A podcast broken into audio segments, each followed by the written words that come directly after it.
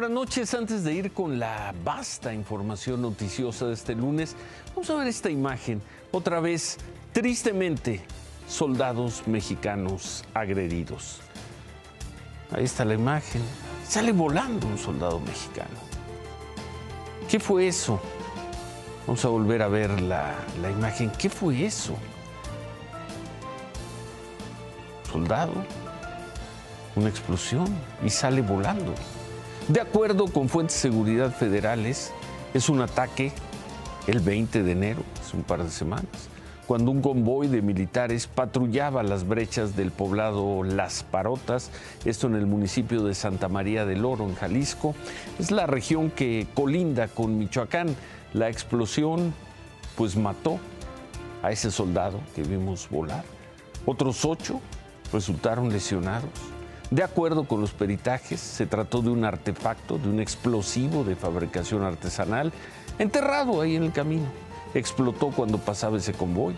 Los explosivos, estas minas personales, se dice, son sembradas por los grupos delictivos que pelean el control en esa zona y porque la siembra, pues para que no pasen los adversarios y para complicar también el paso de las autoridades a sus zonas de operación otro soldado mexicano muerto por, por los criminales. Uno más. Ojalá se estén recuperando bien los otros ocho. Y bueno, y es que pues tienen que seguir, tienen que seguir llegando de emergencia a todas partes del país. Hoy se informó que un pues un contingente de 600, 600 soldados del ejército llegó a Tijuana. ¿Para qué? Pues para lo que venimos viendo desde el 2006, para reforzar la seguridad. La misión aquí es colaborar con las autoridades locales. ¿Para qué? Pues para inhibir los delitos de alto impacto que por lo visto otra vez están azotando a Baja California. Para esta semana se prevé que lleguen más soldados aún a Tijuana y que sean unos 2.000 en total. A ellos se suman otros 2.000 guardias nacionales que ya estaban ahí. Suerte, suerte a ellos. Por cierto, el fin de semana fue uno de los, fue, el más violento del año, pese a los despliegues. Ahí están las cifras. El domingo, ayer, 100 personas más las del sábado, más las del viernes. En total 239 personas, son cifras preliminares. La cifra más alta para un fin de semana de los 5, 6 que llevamos. Entre esas personas asesinadas, tres murieron en un, pues en un pleito, en una riña que terminó en balacera dentro de un antro en Villahermosa, Tabasco.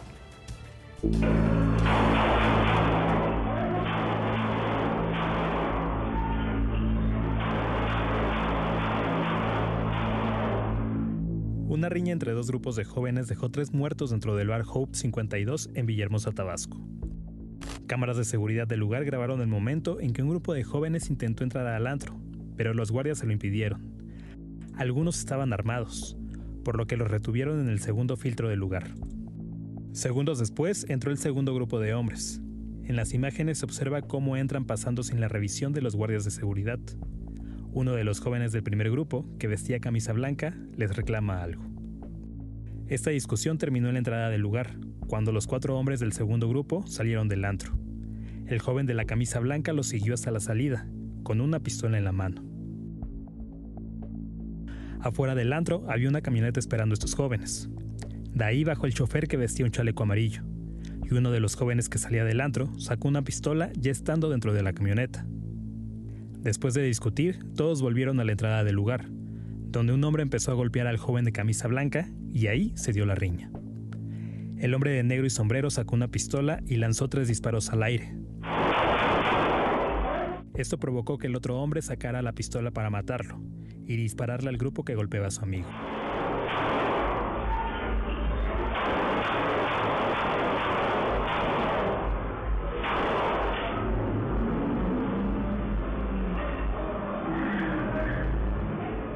Disparar, el hombre salió del lugar discutiendo y gritando. Antes de huir corriendo, esperó a uno de sus amigos al que estaban golpeando.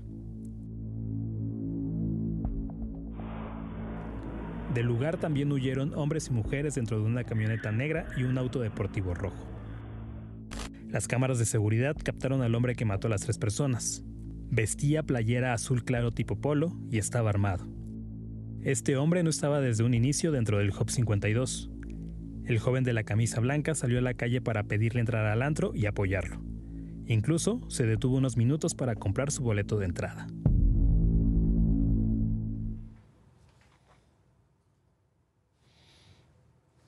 Uno de los jóvenes asesinados identificó, fue identificado como Luis Domínguez, es hijo, según se dijo, de la secretaria del Sindicato de Trabajadores de Seguridad Social de Tabasco, de la señora Tere García. Hasta el momento hay siete personas detenidas por los hechos, tres estarían ligados directamente con el ataque. Desde España, desde Madrid, donde todavía se encuentra. Xochil Gálvez habló de este hecho. Andrés Manuel López Obrador, este Tlatoani, tiene un enorme poder para insultar y destruir. Ojalá lo usara para resolver los graves problemas de violencia del país. Hoy en la mañana me desperté con un video de Tabasco en el asesinato de tres jóvenes. Es, es un video brutal, de cómo la impunidad refleja lo que está pasando en México. Cualquiera puede traer un arma, cualquiera puede matar a un joven con absoluta sangre fría. Cualquiera puede matar con absoluta sangre fría. Xochitl Galvez regresa mañana a México.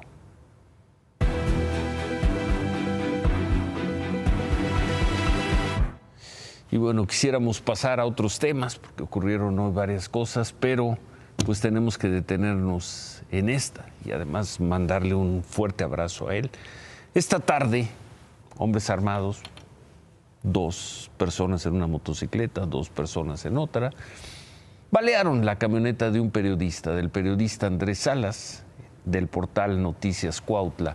A él no le pasó nada, pero su hermano salió herido y su chofer murió.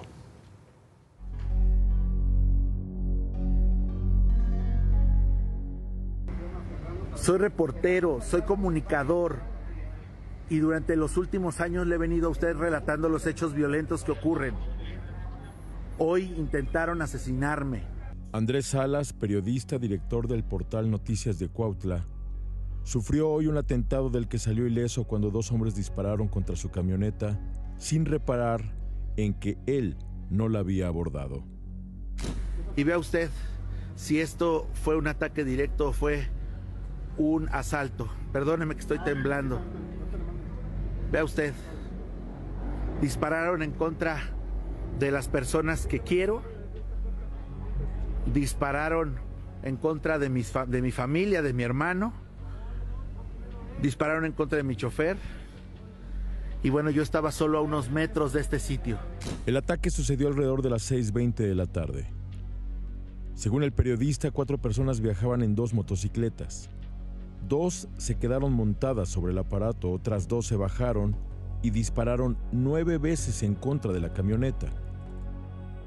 Él se encontraba reporteando en una reunión de políticos locales a unos metros del lugar. El ataque lo recibieron sus acompañantes que estaban a bordo del vehículo. Mi colaborador, mi asistente ya murió, perdió la vida eh, hace unos minutos en el hospital. Mi hermano está delicado, eh, tiene un disparo en el brazo que le, que le puede ocasionar perderlo. Peritos de la Fiscalía de Morelos ya trabajan en el lugar del ataque. Andrés Salas fue llevado a su casa por razones de seguridad, pero solo está custodiado por dos policías municipales y no ha podido salir a rendir declaración por el riesgo que implica. Después de los disparos, él hizo una transmisión en vivo de seis minutos de duración en su portal de noticias. Se dijo triste por él, por la gente, por Cuautla. Pidió garantías para poder hacer su trabajo, aunque esta noche todo es incertidumbre. Y del gobierno del estado, solo ha recibido posteos en redes sociales y llamadas telefónicas. Solo eso. Señor gobernador, soy presidente municipal, soy presidente de la República. Esto está terrible. Y hoy ya no sé si regresar a mi casa. Hoy ya no sé si estoy seguro en Cuautla. Hoy ya no sé qué hacer. Pedro Tonatzin habló hace unos minutos con Andrés Salas sobre pues, la seguridad que tiene en estos momentos. ¿Qué tal, Ciro? Muy buenas noches. Nos encontramos en la casa del periodista Andrés Salas. Él es el director del portal Noticias de Cuautla. Esta tarde sufrió un atentado. Hoy se encuentra resguardado en este lugar en el que nos encontramos. Buenas noches. Andrés. Buenas noches, eh, Ciro, a todo tomar el auditorio. Pedro, buenas noches. Pues eh, después de este atentado, donde lamentablemente ha perdido la vida su chofer y su hermano se encuentra gravemente herido, bueno, pues está a resguardo por las autoridades a través del mecanismo estatal y decirte, bueno, en este momento ya hay alguna protección que se haya dado, eh, que te hayan dado las autoridades federales. Bueno, las autoridades federales van a llegar hasta el día de mañana. Desafortunadamente, pues fue ya tarde. Sin embargo, el gobierno del estado me ha dado pues las atenciones para poder eh, atender esta situación. Me tienen pues resguardado con elementos estatales pues para evitar otro, otro segundo ataque.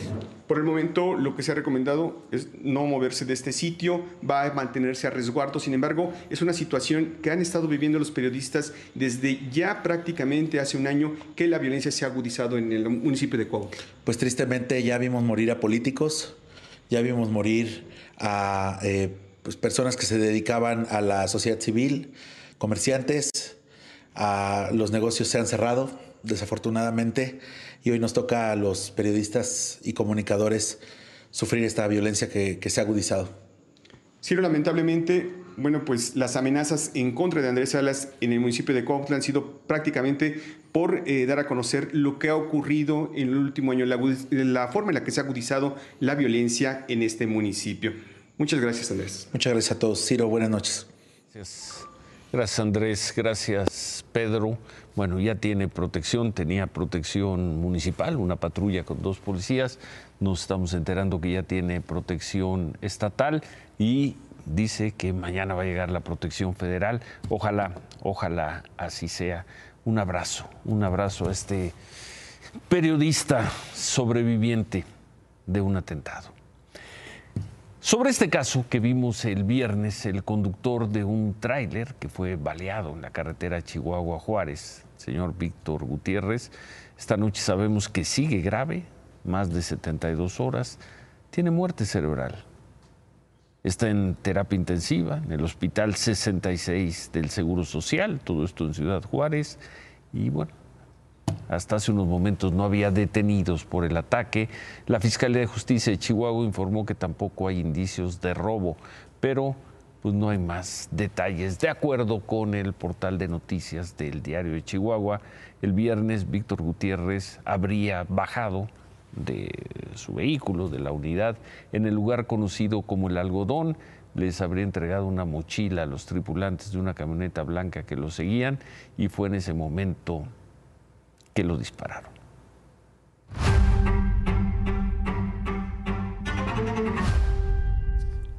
Y como viene siendo costumbre desde hace varias semanas, Claudia Sheinbaum pone en las redes sociales un podcast. En esta ocasión lo dedicó al amor, a la amistad y lo grabó junto con su esposo, con Jesús María Tarriba.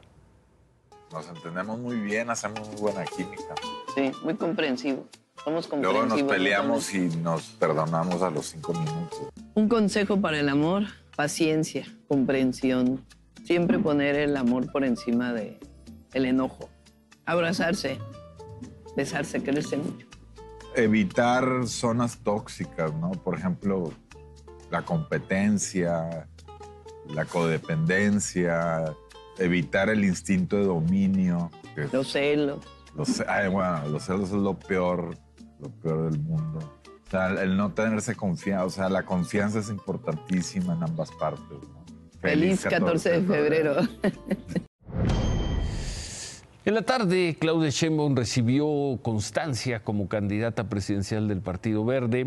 El senador del partido, de alguna manera dirigente Manuel Velasco, aseguró que el medio ambiente une a su partido con Claudia Sheinbaum y reconocieron los resultados que tuvo en el cuidado ambiental de la Ciudad de México. Por cierto, pues eso de que el cuidado ambiental la une con Claudia Sheinbaum, vamos a ver con quién ha unido el cuidado ambiental al Partido Verde. Vamos a ver, hace seis años estaban los verdes con José Antonio Meade, candidato del PRI, y los verdes fueron con él. Eso hace seis años. Vamos a ver, hace doce, ¿con quién iban los verdes? Ahí está, Jorge Emilio González, y están con Enrique Peña Nieto. Vámonos más atrás, 18 años atrás, ¿con quién estaban las coincidencias ecológicas? Pues estaban con Roberto Madrazo, el candidato del PRI.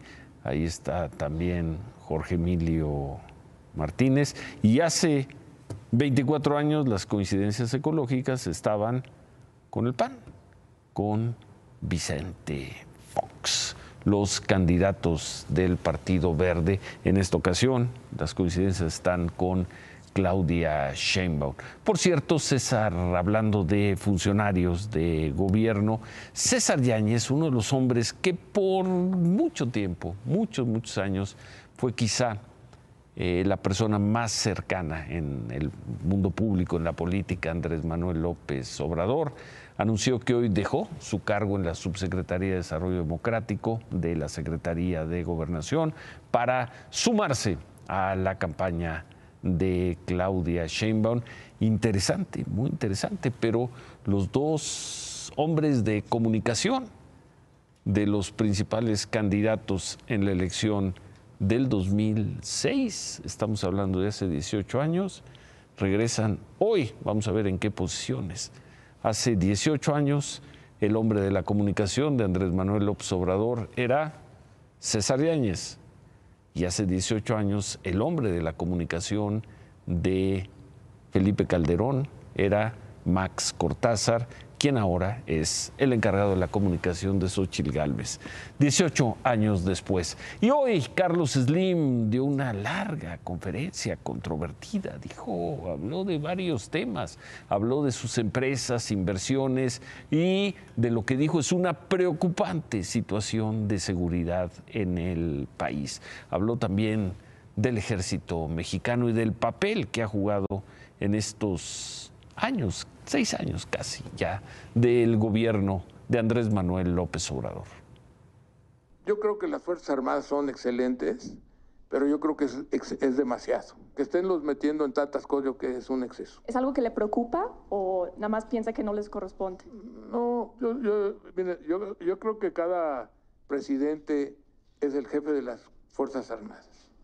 Entonces yo creo que pues cada presidente pensará cuál es la mejor forma pero por ejemplo están entrando a manejar muchas empresas que yo creo que no su, quizás están en demasiadas cosas, no quizás están en demasiadas cosas. Y hoy dijo, volvió a decir que el problema en el colapso de la línea 12 del metro hace tres años fue el mantenimiento. Ese metro trabajó 12 años y no le pasó nada, pues no, tiene que ver que no es una cosa de origen. O sea, después de 900 millones de pasajeros, yo creo que en general en muchas cosas que se han hecho en México ha faltado mantenimiento, no de este gobierno, de varios. Yo creo que algo que dura 12 años con 900 millones de personas pasando por ella y que después de repente hay un problema, pues yo no lo veo como falla de origen. Habló también de la relación que tiene con el presidente López Obrador. Que tiene usted diferencias con el presidente López Obrador. Si nos pudiera pues explicar en qué consisten esas diferencias. ¿Perdón? ¿Eres casado? sí. ¿Y no tienes diferencias con tu mujer? Ah, no, sí, por supuesto. O sea, bueno, pues todos tenemos diferencias. Entonces lo que pasa, pues que siendo el presidente, me la estoy guardando para cuando salga. No nos puede aquí adelantar. No, algunas sí se las digo, algunas sí las podemos hablar. Son discusiones cordiales, vamos a llamar discusiones, diferencias, pero discusiones cordiales. También dijo, o más bien rechazó que sea el empresario favorito de este gobierno. Y no veo qué beneficio me ha dado este gobierno, o qué beneficio le he dado yo a este gobierno también. De toda la obra pública que ha hecho este gobierno, solo, solo hemos recibido la, la etapa 2 del tren Maya. ¿Cuánto dinero hicimos de obra? 5 mil millones de dólares de obra. ¿Tú crees que pinta lo que hicimos del tren Maya? Es una etapa. Es lo único que hemos hecho de obra pública de este gobierno. El ingeniero Carlos Slim dijo también que Telmex, la empresa que compró en 1990, hace 35 años, ya no es negocio, ya no es rentable, que opera en números rojos desde hace 10 años. Dijo que parte de los problemas de Telmex se deben al pasivo laboral que tienen, pero descartó que tengan planes de deshacerse de vender Telmex. Claudia, buenas noches. Sí, buenas noches. Y dijo también que es importante que los tres poderes tengan sus diferencias. Y esta mañana en Palacio Nacional también el presidente López Obrador habló sobre la reforma al Poder Judicial que el presidente envió a la Cámara de Diputados y aprovechó para criticar una vez más no solo al Poder Judicial, en especial a uno de los ministros de la Suprema Corte. El Poder Judicial está tomado, está secuestrado, está al servicio de una minoría rapaz, está al servicio de la delincuencia llamada organizada y de la delincuencia de cuello blanco. Y no les pasa nada. Por lo mismo también, porque llega el Poder Judicial y la Inés dice, no,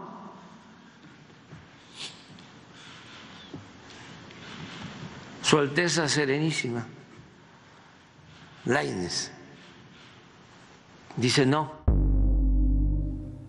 Subrayar esta frase no porque sea la primera vez que lo dice, sino porque al final de su mandato, de su gobierno, con iniciativas de reforma al Poder Judicial en camino, el presidente repitió hoy, el Poder Judicial está secuestrado por la delincuencia. Y hoy, por cierto, Ciro, también se dio a conocer una convocatoria de la Comisión de Justicia de la Cámara de Diputados para discutir una iniciativa que a grandes rasgos busca limitar los alcances de las controversias constitucionales y de las acciones de inconstitucionalidad. Se está convocando una reunión extraordinaria para el jueves. Sin embargo, esta convocatoria fue emitida por los secretarios de la comisión, no por el presidente de la comisión, Felipe Fernando Macías del PAN, quien dijo es inválida. Y hace una semana un tribunal de apelaciones le negó la inmunidad penal a Donald Trump, reabriendo la posibilidad de que sea juzgado en Washington por los intentos para anular los resultados de las elecciones de 2020. Hoy Trump le pidió a la Corte Suprema suspender este fallo. ¿Qué argumentó? Los abogados de Trump insistieron que llevar a cabo un juicio penal de meses de duración en plena época electoral perturbará radicalmente su capacidad para hacer campaña. ¿Cuál es el fin? Retrasar este proceso judicial todavía más. Este proceso judicial en contra de Donald Trump. Y Joe Biden, contra quien posiblemente se enfrente Trump, en las últimas semanas hemos visto cómo Biden ha sido criticado por estos lapsos mentales que ha tenido en eventos públicos. Se le ha visto balbucear frases sin sentido y, y que ponen en duda su capacidad para enfrentarse a un Trump que parece estar más fuerte que nunca. Pero, a decir de este tuit publicado por Biden esta tarde, parece estar seguro de ganar la reelección. Donald Trump quiere dividirnos, no unirnos, quiere arrastrarnos al pasado, no llevarnos al futuro. No dejaremos que suceda. Perderá de nuevo. Mm, bueno. Bueno, gracias Claudia. Nueve meses para las elecciones en Estados Unidos. Y menos de cuatro para las de aquí. En México. ¿Qué queda aparte? Febrero, marzo, abril, mayo. Casi tres meses y medio. Gracias Claudia. No me puedo ir. Y no me puedo ir porque después de llamarlo imbécil, izquierdista, asqueroso, hijo de aquellos... Hijo de hijo. de aquellos que pregonan el comunismo, y dejémoslo así. Hoy Javier Milei, presidente de Argentina, tuvo su primer encuentro con el Papa Francisco. ¿Todo eso lo dijo el Papa? Todo eso lo dijo Milei, sí. Lo había criticado de manera constante y, hoy se encontraron en el Vaticano, en una reunión de más de una hora, Ciro, larga reunión para los estándares del Papa y a decir de Milei, a decir de su equipo y a decir de un comunicado que emitió el, el Vaticano, pues fue un encuentro muy satisfactorio. En estos 11 años es importante decir que como pontífice, pontífice perdón, el Papa Francisco no ha visitado Argentina. Y es muy probable, porque así lo ha dicho, que lo haga durante la segunda mitad de, este año. ¿No estuvo el año pasado? Con mi ley como presidente, ¿no? ¿No estuvo? Desde 2013 el Papa Francisco no ha visitado Argentina. Veremos si lo hace en la segunda mitad de este año. Creo que yo tengo otros datos. Pero bueno, gracias. gracias. David. Afortunadamente los indicadores económicos callan el rollo político. Ahorita que baje Ciro, te voy a contar de qué se trata. Estamos en una época en la que el rollo político parece que está sobre todas, absolutamente todas las cosas. Y la gente, ¿qué tal Ciro? ¿Cómo estás? Buenas noches. ya no ve las cosas en lo que son. A ver, ¿cuál rollo sino político? en sus filias y sus fobias políticas. ¿En, qué momento no estamos en el rollo político? Te, voy a dar algunos datos. Sí. Punto número uno. Hay quienes dicen que la economía está requete bien. Y hay quienes dicen que está requete mal. Ahí te van dos datos. Hoy las ventas de ANTAD, que es el comercio minorista en todo el país, tuvieron el peor arranque eh, desde 2021. El peor enero desde el 2021. Tres años. Por eso, ese es documentar. Las ventas de automóviles pesados las mayores ventas desde 2007. Muy bien. Entonces vas comparando. Luego, hay quienes políticamente dicen que Carlos Slim, este sexenio, se hizo millonario por estar pegado al gobierno. Y hoy dice Carlos Slim, pues la única obra que he hecho son 5 mil millones de dólares, que es nada para el tamaño de, para el tamaño de, este grupo, es muy pequeño, es un, es un negocito. ¿Y? O sea, el punto al que voy es que hay que concentrarnos mucho en cuáles son los datos concretos. Porque estamos en el tiempo de las mentiras y estamos en el tiempo del escándalo.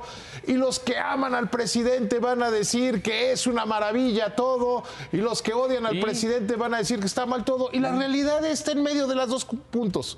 En algún lugar en esta gama de grises, Ciro, está la realidad. Mira, el viernes te decía, ahí va otro dato. El viernes te decía, Pemex está muy mal porque Moody's dice que está muy mal. Y tú me decías, los de, los de Pemex fueron a la mañanera y dijeron que todo era una maravilla. Uy, hay otro incendio en otra planta de, en la de Tula. O sea, les está incendiando una planta y una refinería por semana. O sea, la realidad es esa, hay que concentrarnos mucho en los datos. Y no es, no es para ti, pero es para los que de repente se ponen histéricos y creen que la política lo es. ya me estaba poniendo el. Ya me estaba poniendo no, ese saco. ese saco no es tuyo. Así que mejor remátala, David. Sin proponérselo, Carlos Slim hizo la mejor defensa que se puede hacer al Instituto Federal de Telecomunicaciones. Dijo que Telmex ya no es rentable. ¿Y por qué no es rentable? Porque hay más competencia en este país. Hacemos una pausa y volvemos, volvemos para darle un abrazo a Andrés Salas, el periodista que hoy sobrevivió a un atentado en Cuautla. Ojalá, ojalá ya lo estén protegiendo. Volvemos. Nos vamos hoy y no puede ser de otra manera con un fuerte abrazo para Andrés Salas, el periodista que hoy sobrevivió a un atentado en Cuautla. Ojalá el sistema federal de protección a periodistas haya llegado a Cuautla o esté por llegar a Cuautla para darle cobijo en esas horas tan oscuras que se viven después de un atentado. Si hay empatía, y quiero creer que la hay, no lo dejarán solo en su casa de Cuautla. Ánimo Andrés, la vida sigue y aquí estamos contigo. Se quedan con que importa, gracias, buenas noches. Ánimo.